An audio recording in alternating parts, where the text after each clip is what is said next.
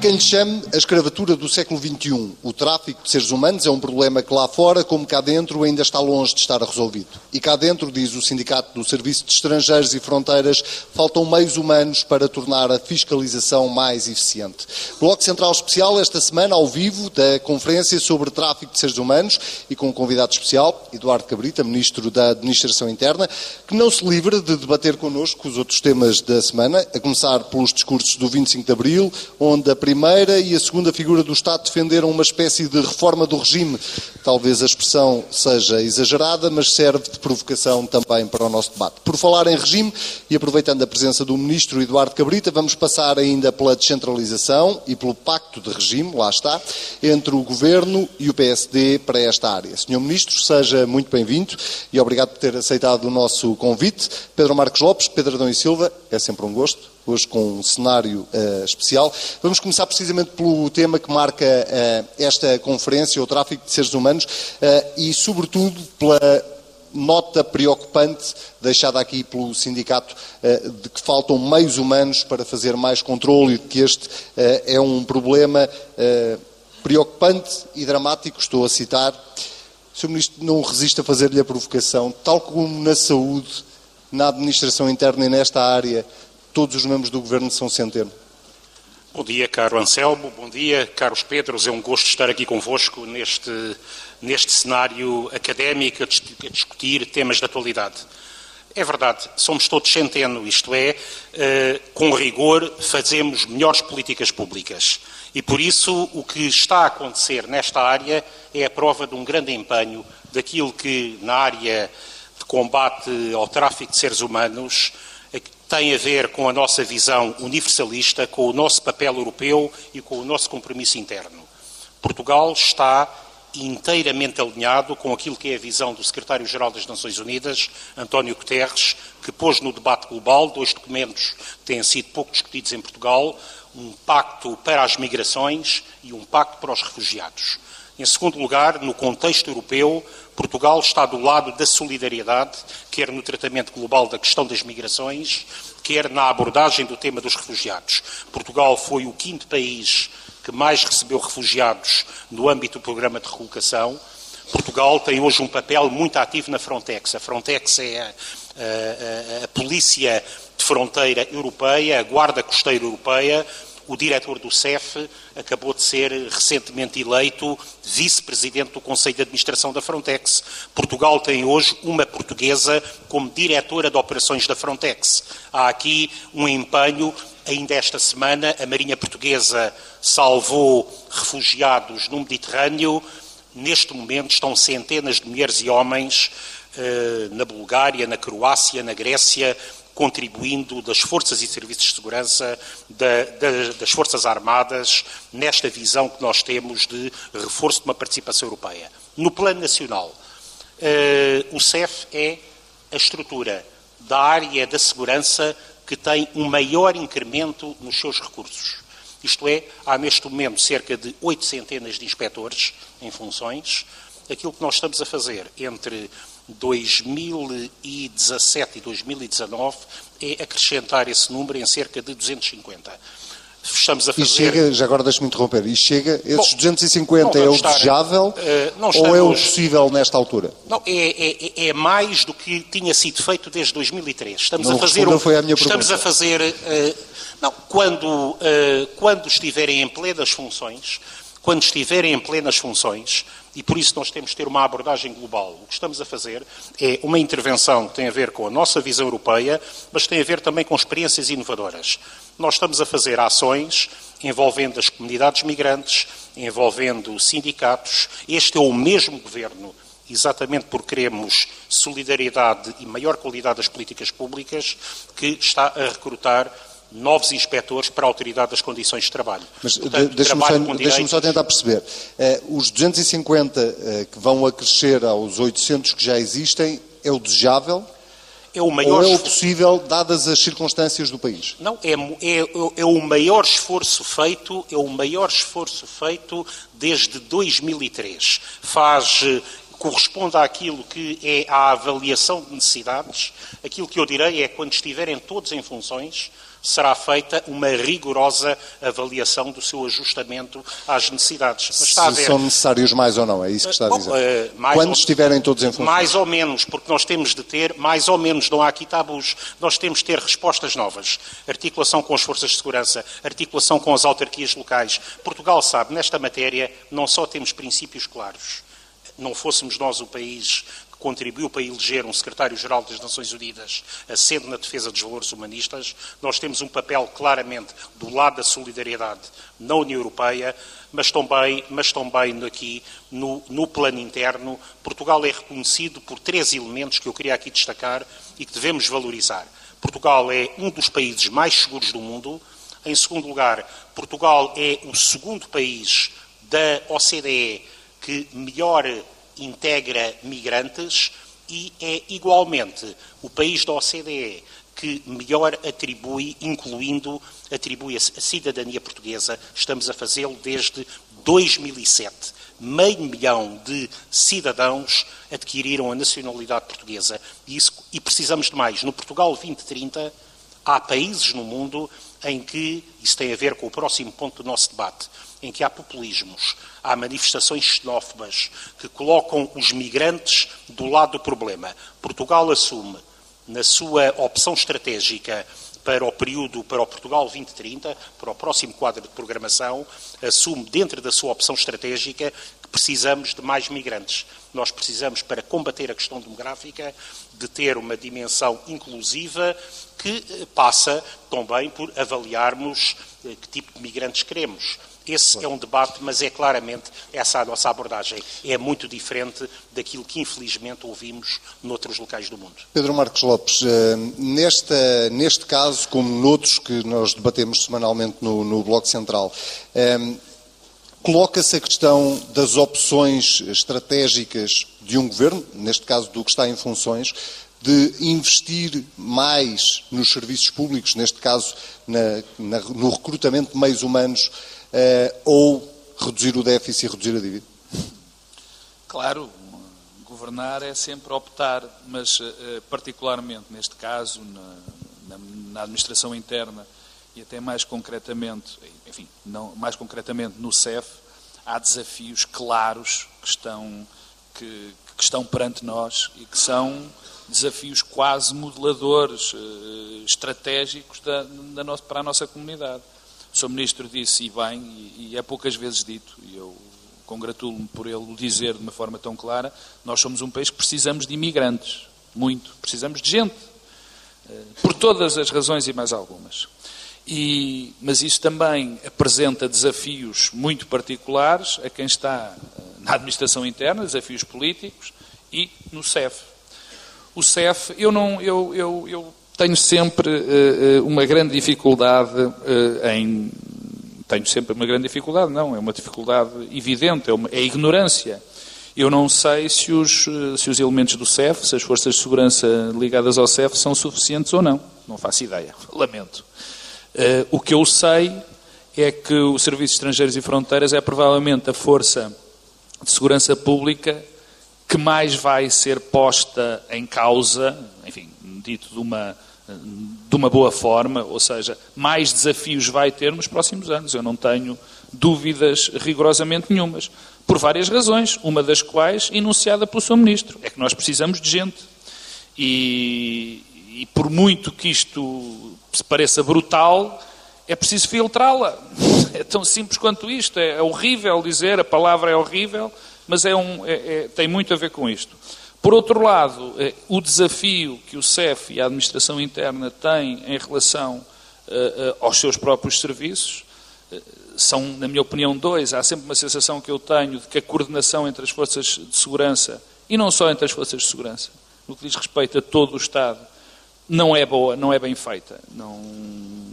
Isto pode ser visto como crítico ou não, mas é a sensação que eu tenho e que muitas vezes é comprovada, e não é só, repito, na, na questão da, da, segurança pública e na questão do CEF, propriamente dito, tem a ver com os novos desafios que o CEF vai ter, particularmente algo que eu muitas vezes eh, vejo pouco, pouco falado, que é quase o desafio humanista do Serviço de Estrangeiros e Fronteiras. o desafio humanista do, de, deste, deste departamento é, é, é enorme. Eu não sei como é que ele funciona, mas sei que é enorme, porque lida com situações, muitas situações, de limite. Estamos, estamos a falar, por exemplo, da questão do tráfico humano. Estamos a falar da questão dos ilegais, estamos a falar de pessoas que chegam muitas vezes ao país no limite das suas forças, no limite das do suas tráfico de capacidades. crianças, por exemplo. Peço desculpa. Do tráfico, do caso das crianças, não é? Bem, esse é o limite dos limites, não é? Portanto, são esses novos desafios que não só o, CEF tem, apesar de eu considerar que vai ser a força de segurança que mais desafios vai, vai ter de enfrentar, mas a própria administração interna, com essa necessidade de trazer gente, que eu subscrevo e aplaudo, mas também com o impacto que isso tem, que nós nunca nos podemos esquecer. O Sr. Ministro falava também de integração, mas há, há um esforço brutal, brutal, que isto apresenta à nossa comunidade. Brutal. Quer dizer, ninguém pense que se traz. Muita gente estava-se a dar o exemplo de Serpa, que eu me congratulo por estar a correr bem, mas ninguém pense que fazer de repente crescer a população num terço, como num conselho como Serpa, não apresenta problemas e não vai apresentar maiores problemas. Portanto, é, são estes, eh, já disse muitas vezes a palavra desafios, mas é o que aqui temos em causa que, que se apresentam neste momento. Pedro Adão e Silva, ehm, este casamento, vamos lhe chamar assim, entre a necessidade de trazer pessoas para o país e de as acolher, eh, sobretudo na realidade que o mundo vive neste momento, ehm, e ao mesmo tempo conseguir dar resposta a estes desafios todos de que falava o Pedro Marcos Lopes, não descurando que o país não vive propriamente em superávit e não tem uma dívida baixíssima, ehm, como é que se pode conjugar fazendo as melhores opções políticas? Sim, bom dia a todos. Uh, uh, quer dizer, o, o desafio de, uh, demográfico é mesmo um desafio sério. Quer dizer, as projeções apontam para que Portugal em 2050 tenha cerca de 8 milhões de habitantes. mas 8 milhões de habitantes se não fizermos nada. e, portanto, há uma obrigação estratégica de fazer alguma coisa para contrariar esse declínio demográfico.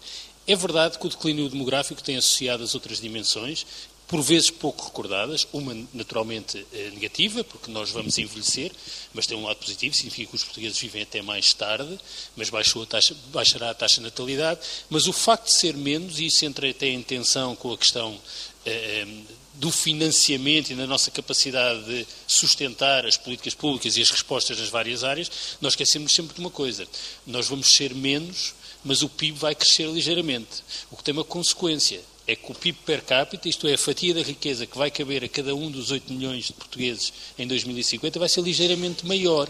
O que, por sua vez, significa que nós vamos ter mais recursos para financiar a atividade eh, do Estado.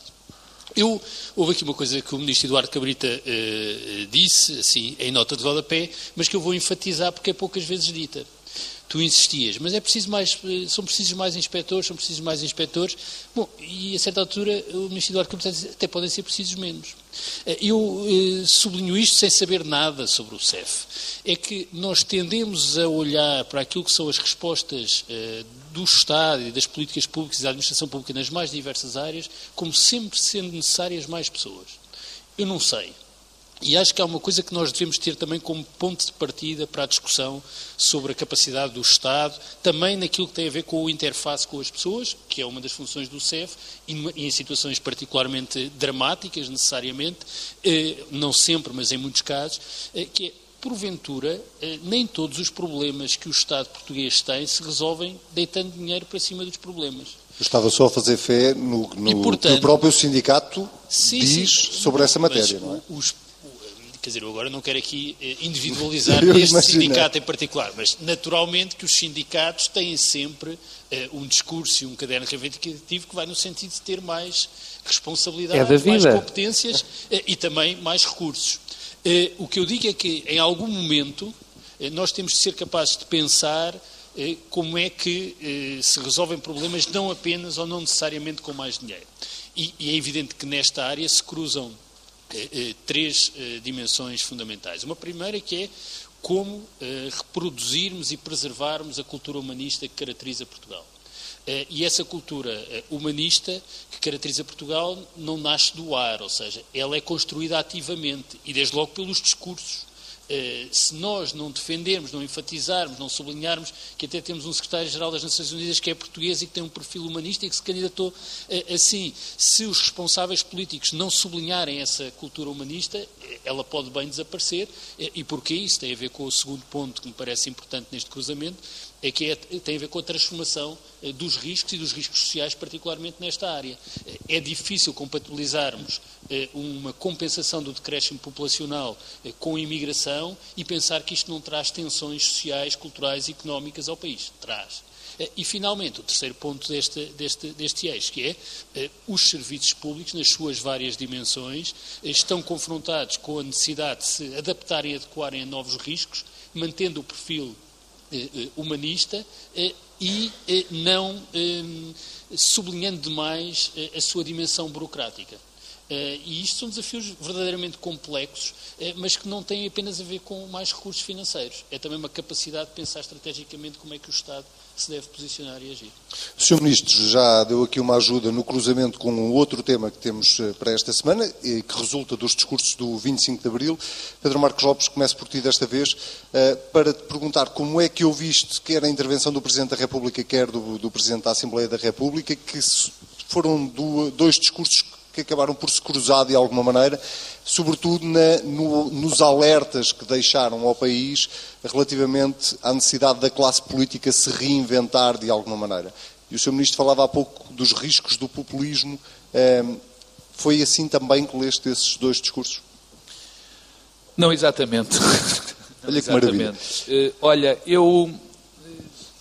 É curioso que eu ouvi os discursos todos de, do 25 de Abril e nessa parte onde eu vi o Presidente da Assembleia da República e o, e o Presidente da República apelarem, a falar da, da qualidade, no fundo, da qualidade da política, dos políticos, da reforma do sistema político, lembrei-me, porque, foi, porque tinha sido há pouco tempo, ou foi depois, aliás, do discurso que uma, uma, uma a nova líder de, de, da JSD, Margarida Balseiro Lopes, uh, fez.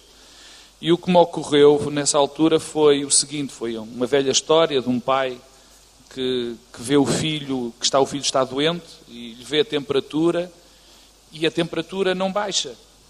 E ele, de raiva, parte o, o, o termómetro. E, e, muitas vezes eu ouço, como muitas vezes ouço os discursos de reforma do sistema político, de maior qualidade dos políticos, e lembro-me dessa história, porque acho que se vai, eh, não se trata exatamente do problema, mas vai-se, atira-se, pensa-se em soluções que não resolvem nada. E mas qual é deles eu, é que partiu o termómetro? E, eu, e, onde é que eu caso isto com a Margarida Balseiro Lopes? Lopes? é que tive vontade de partir o termómetro. Ah, ok. O que é que, porque é que eu me lembro da Margarida Balseiro Lopes? Porque eu vi. É que o... sabes que partir o termómetro tem, polui imenso. eu sei o mercúrio, mas o CEF não trata disso, portanto não. não... O, o, a Margarida Balseiro Lopes mostrou uma coisa muito simples: é que se tivéssemos mais gente como, como aquela, peço desculpa de chamar, mas é como aquela rapariga na política, não estávamos com certeza a falar de, de, de reforma do sistema político, dos problemas dos políticos, das, dos, das crises no, no populismo, que são outras coisas. E, e isto para dizer que uh, uh, o que nós nos faz falta é essa qualidade uh, de trazer pessoas como essa rapariga para a política. Agora, isso exige coisas. Talvez seja um pouco excessivo a partir de um discurso. Não, não, mas é, não, não, não, não é Apesar de tudo, não, é um discurso, não, não é? É verdade que é um discurso, mas a, a, política é feita de palavras, muito de palavras, e muito do discurso, e muito daquilo que se quer fazer. E o que eu quero dizer com isto é muito simples, quer dizer, é verdade que nós temos que fazer alguma coisa pelo, pelo sistema político, mas eu não acho, eh, mas eu não acho que isso seja uma questão central hoje em dia. Não, não acho que seja. Continuo a não achar que não é uma questão central no, no, no, nos problemas de Portugal.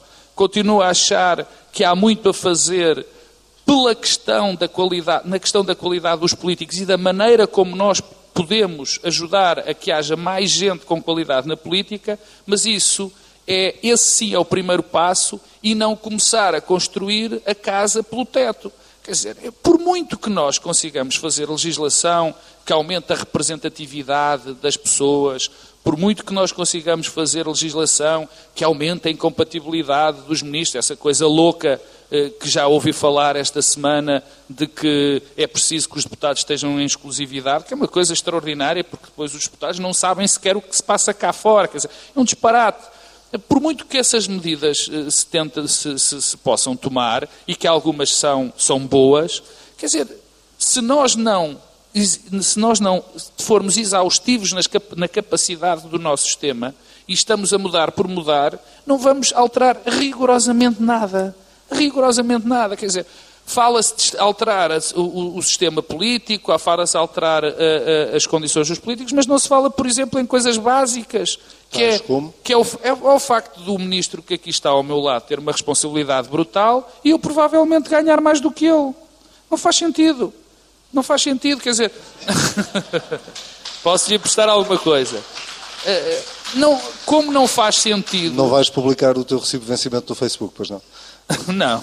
Mas, mas, mas, eu acredito que sim, quer dizer, como não faz sentido nós termos, olharmos para o funcionamento do, dos partidos e, o está, e, e, e, em termos de legislação nos recusarmos a entrar, enfim, que é, um, que é algo problemático, na maneira como os partidos organizam as suas eleições internas, na maneira como os, os, os partidos elegem ou, ou, designam os seus, os seus os, os candidatos a deputados. Portanto, eu acho que eh, é evidente que eu subscrevo as preocupações do, do, Presidente da República e do Presidente da Assembleia da República em vários contextos. Alguns não percebi muito bem, como a história dos sebastianismos e dos messianismos e tudo mais, mas enfim, isso for, for, foram detalhes. Tu, foram detalhes. E aliás, não acho que tenha havido. Eu acho que o Primeiro-Ministro percebeu, fingiu que não percebeu. claro. Até houve um capaz de 20 anos não, que percebeu eu, e disse ao Presidente mas da República. olha, olha que é fantástico, perceberam todos menos eu. Quer dizer, provavelmente estava a falar todos deles próprios, que é uma coisa característica de quem é muito egocêntrico. O Pedro Adão mas, já explica. Até eu próprio. Mas, mas há, há, há, coisas, que, o que o Primeiro-Ministro, o que o Presidente da República disse, disse e o Presidente da Assembleia da República, não, não há nada de novo.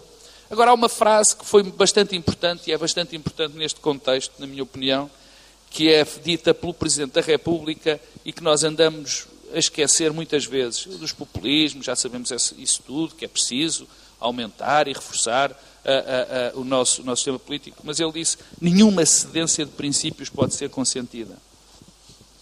E eu acho que nós vivemos uma altura em que estamos todos dispostos, achamos que se pode ceder nos princípios em função do que algumas pessoas acham que são princípios maiores.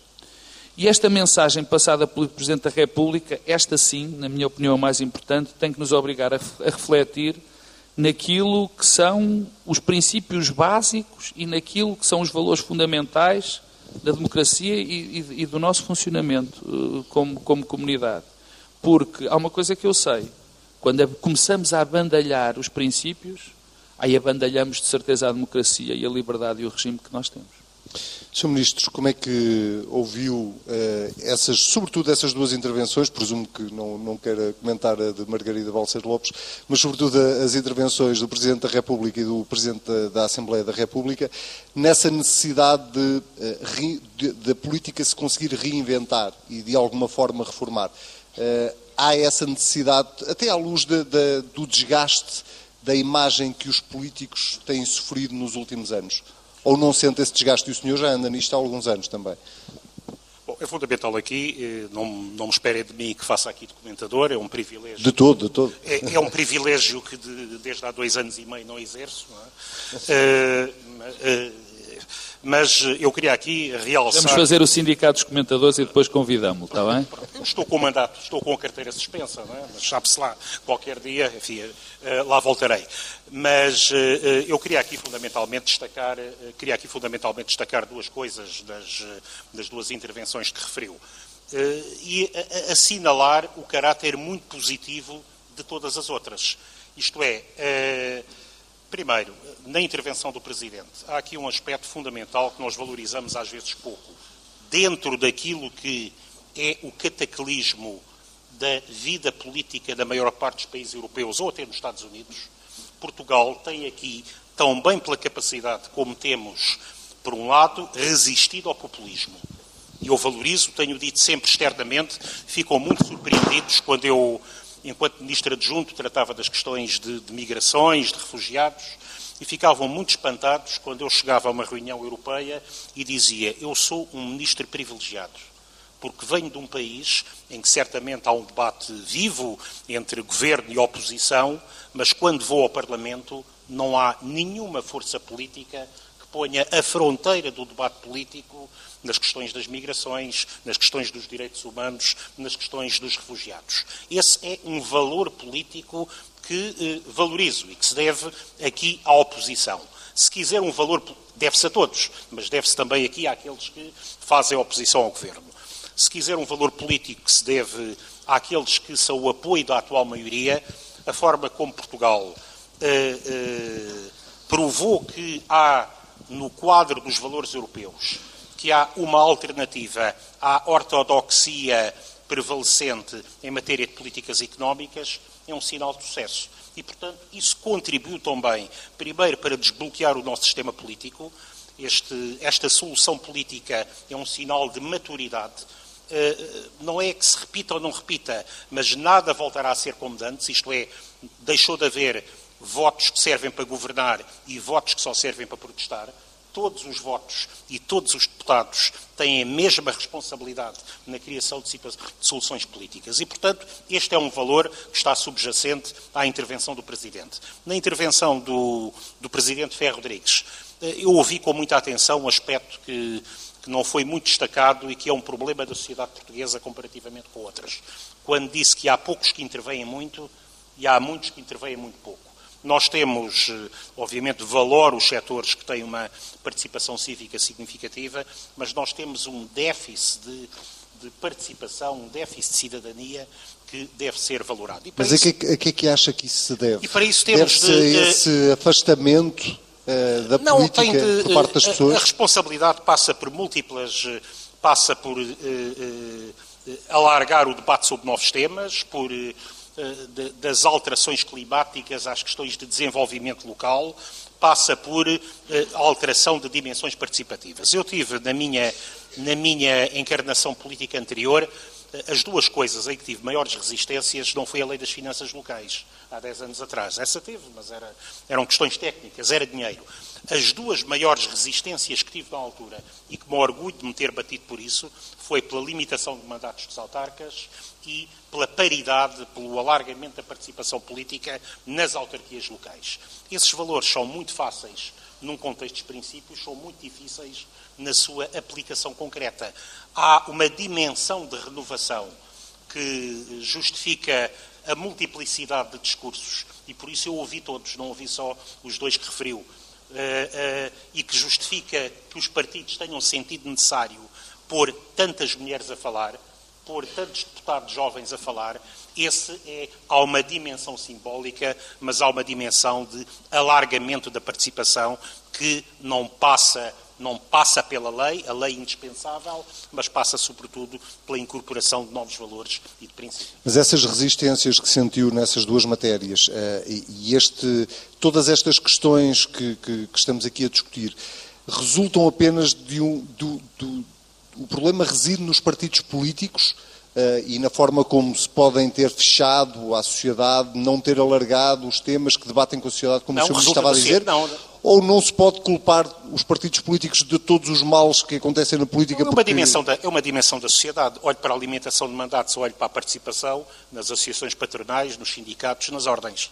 Há aqui uma, há uma dimensão, uh, e por isso a batalha pela, pela igualdade nas grandes empresas, que é uma batalha simbólica e que está em vigor também desde o início, desde o início deste ano, é, é, é, muito curioso que o BCP ainda não tenha fechado a administração, porque tem de cumprir a regra ter mulheres, e é o Banco Central Europeu que bem hoje o exige. Este, este, há esta dimensão, é uma dimensão global de participação, que exige renovação, que exige alargamento, e passa por todas as passa por todos os setores da sociedade portuguesa. Eu sei bem o que é que disse a Flor Pedroso no último congresso dos jornalistas também sobre esse tema. Eu não resisto, eu há pouco tentei fazer-lhe essa pergunta, depois a conversa é com mais cerejas e desviou, mas eu não resisto a perguntar-lhe isto. O senhor que anda na política há tantos anos, sente hoje uma desconfiança maior da sociedade, dos cidadãos, em relação aos políticos e à classe política do que sentia provavelmente quando começou a sua carreira política? Bom, vamos lá ver aqui. Nós temos uh, uh, tempos, uh, hoje temos uma, uma dimensão, nós conseguimos recriar a participação, tendo o, o, uma dimensão de renovação que é significativa, com uma dimensão de longo prazo, exceto o Bloco de Esquerda, agora o PAN, mas de, de sermos o sistema político, o sistema partidário, se quiser, mais estável da Europa Ocidental olhando numa dimensão de, de 40 anos. Agora, é necessário não parar a cada momento. É necessário ir para aquilo que são desafios que já não se colocarão certamente nesta legislatura, mas são desafios de eh, alargamento da participação, alargamento da cidadania eh, e eh, congregar, congregar aquilo que é eh, representatividade com uma ligação direta com os decisores políticos. Quando eu defendo a descentralização, é também porque isso permite um escrutínio, permite não só melhor decisão, subsidiariedade, proximidade da decisão aos, aos cidadãos, é a nível local que se pode avaliar melhor qual a melhor solução para a escola, para a, para a atividade cultural, para a defesa dos mais pobres, para a inclusão, eh, mas também porque a esse nível eh, eh, a política tem, dois, tem a dimensão dos grandes princípios, que às vezes falamos aqui nestes debates, quem, quem tem mais hábito disto e dos, dos grandes valores, mas depois tem a dimensão das pequenas causas. E aí há sociedades em que este envolvimento direto nas pequenas causas. A pequena causa pode ser uh, uh, o jardim, o acesso, o ter a lavandaria no bairro, ou ter, ou ter um princípio de usarmos só energias renováveis. Há múltiplas pequenas causas essa dimensão participativa exige subsidiariedade, exige uma dimensão local, porque é aí que se aplicam, se concretizam estes princípios civilizacionais. Pedro Adão Silva, além da, das discussões sobre os vencimentos dos políticos, se trabalham ou não trabalham em exclusividade na política, se devemos ter mais ou menos deputados, eh, todas essas questões que se discutem há anos uh, e sobre as quais é, são, é, é, difícil encontrar um consenso. Achas que os partidos políticos deviam fazer uma reflexão uh, mais profunda uh, sobre aquilo que é a qualidade que conseguem atrair para dentro desses partidos e, sobretudo, como é que se resolve este problema de desconfiança em relação aos políticos, que depois é muito agravado também pelos casos mediáticos que vão uh, atingindo uh, políticos que ocuparam cargos importantes em Portugal? Mediáticos não, judiciais. Imedi sim, judiciais não, Eu acho que era importante é, dizer isso. É, é, é evidente que. eu posso tentar aqui fazer o exercício do rapaz de 20 anos com quem o Presidente da República falou a sair de um banho no mar ontem, que terá dito ao Presidente da República eh, bom, o seu discurso era mais vale prevenir do que remediar, isso pareceu-me mais ou menos claro, eh, e depois fez uma interpretação que o Presidente da República eh, definiu como sendo autêntica, mas não disse exatamente o que é que o tal rapaz tinha dito. E, como aparentemente ninguém quis perceber, sendo que eu acho que toda a gente percebeu, ninguém quis verbalizar o que o Presidente da República disse. Verbaliza tu, por posso, favor. Diz? Verbaliza tu, por favor. Vou verbalizar. Porque há uma coisa que o Presidente da República, aliás, já disse várias vezes, eh, eh, e que também é uma consequência do Presidente da República falar todos os dias, eh, e, portanto, que é transformar estes momentos, estes discursos, em reflexões mais sobre o regime do que propriamente sobre a conjuntura. Mas eu, curiosamente, pareceu-me que aquela intervenção era bastante marcada pela conjuntura, sendo uma reflexão eh, sobre a natureza eh, do regime. Eh, e pegando aqui na tua última pergunta ao Ministro Eduardo Cabrita, sobre se havia uma degradação da relação dos portugueses com a política, com as instituições do regime. É evidente que há. A resposta é clara. É evidente que há. Todos os indicadores assim o demonstram. Bem, e, e, qualquer dimensão mais subjetiva da análise assim o permite dizer. Eh, eh, e há porquê. Quer dizer, nós podemos pensar que eh, a relação que as pessoas têm com a política e a confiança que têm com a política depende naturalmente da cultura de participação e da cultura cívica, e isso nós temos um problema endémico. Nós estamos aqui numa universidade, e eu devo dizer, eu dou aulas na universidade, e a principal dificuldade que eu identifico nos alunos do ensino superior não são as consequências, as competências substantivas que têm, a capacidade de escrever, de ler, de interpretar, é a capacidade de participar eh, publicamente. E, portanto, se isso se nota no contexto eh, do ensino, é também verdade no contexto do trabalho. O movimento sindical em Portugal tem um problema eh, estrutural de baixa participação e de baixa densidade e também, naturalmente, na vida pública. E, portanto, temos esse problema. Mas depois temos outros.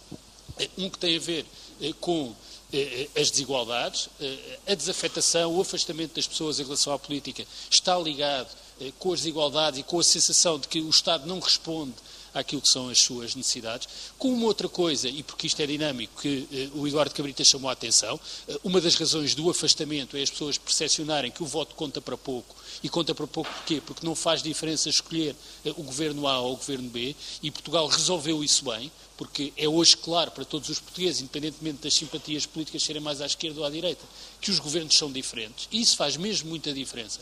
Contrariar a indiferenciação eh, faz muita diferença e deixo para o fim eh, o elefante na sala. Quer dizer, eh, nós não podemos olhar para o regime português que tem um primeiro-ministro acusado um ex-primeiro-ministro acusado de crimes gravíssimos na qualidade de primeiro-ministro, em que os portugueses são capazes já de fazer um discernimento e são capazes de interpretar aquilo que consta da acusação e agirmos como se nada se estivesse a passar.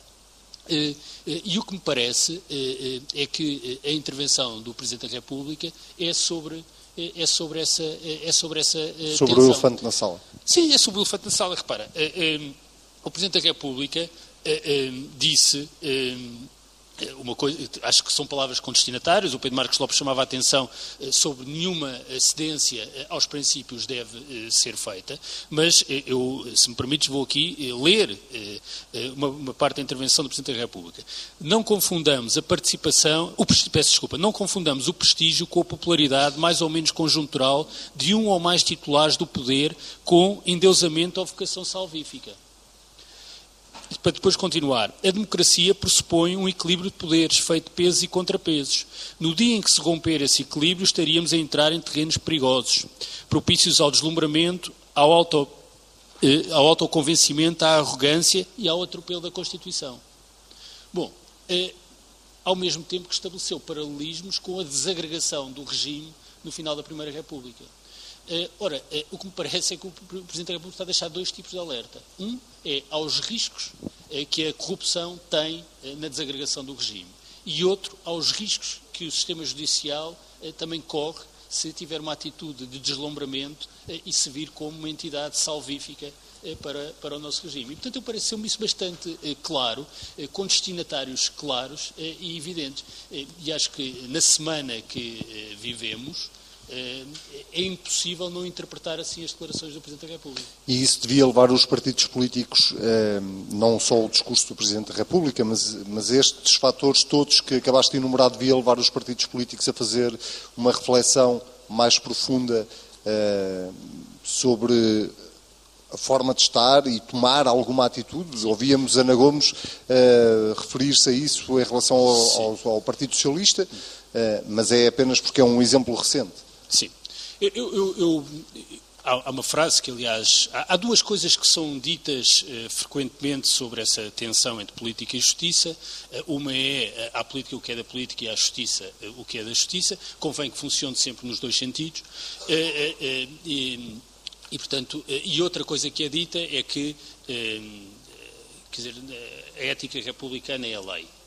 Bom, a ética republicana não é apenas a lei é também uma moral e uma ideia de chão comum e uma ideia de decência. O ministro Eduardo Cabrita sublinhava outro aspecto muito importante eh, do nosso país e que tem a ver com esse património humanista, é que nós, por exemplo, partilhamos um chão comum no contexto parlamentar sobre temas que são centrais nas sociedades eh, democráticas eh, europeias e que têm a ver com a imigração.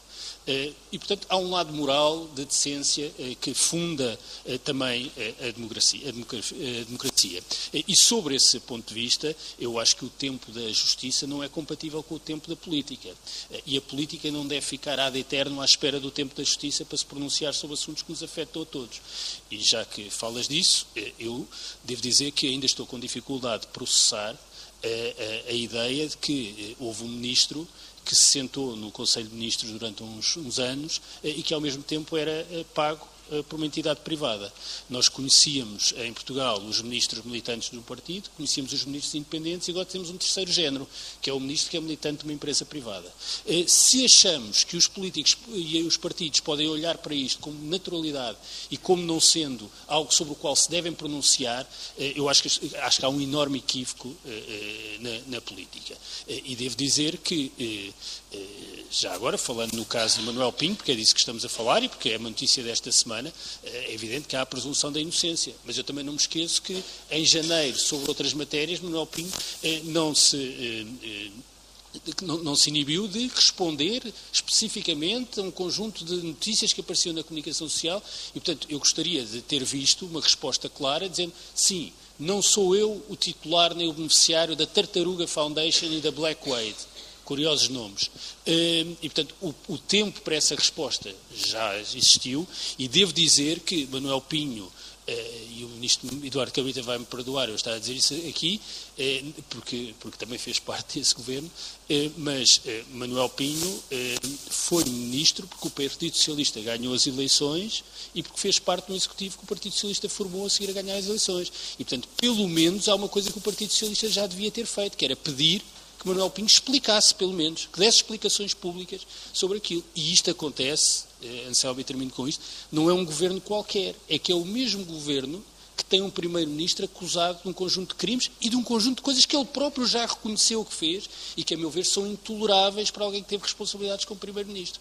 E eu percebo, eh, aliás, eh, acho que foi notável mesmo eh, a inteligência, a racionalidade e a frieza com que António Costa geriu a relação com o processo, a operação eh, Marquês.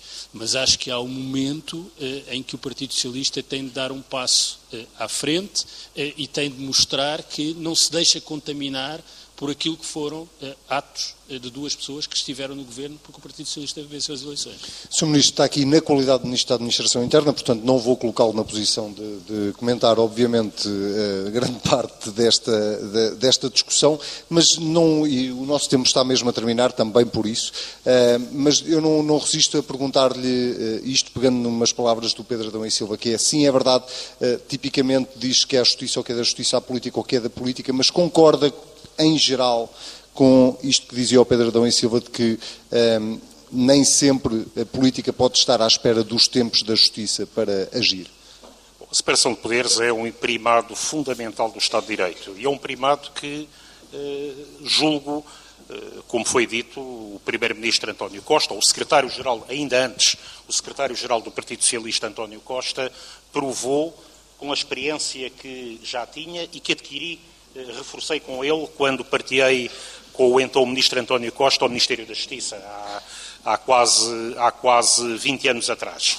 Aquilo que é fundamental aqui é nós termos um rigoroso respeito pela separação de poderes, e isso vale para todos, para todos os agentes de todos os órgãos de soberania, e eh, ter também aquilo que é um padrão eh, particularmente exigente naquilo que é a ética e a sobriedade do exercício de funções.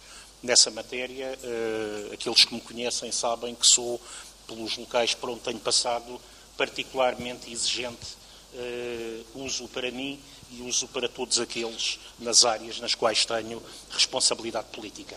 Muito bem. Sr. Ministro Eduardo Cabrita, agradeço mais uma vez ter aceitado o desafio para participar neste Bloco Central. Fica convidado porque não vamos ter tempo para discutir um outro tema que tem em mãos, que é a descentralização, mas parece-me que vamos ter muitas oportunidades para continuar a discutir esse assunto nos próximos tempos. Portanto, fica já o convite para voltar ao Bloco Central quando quiser.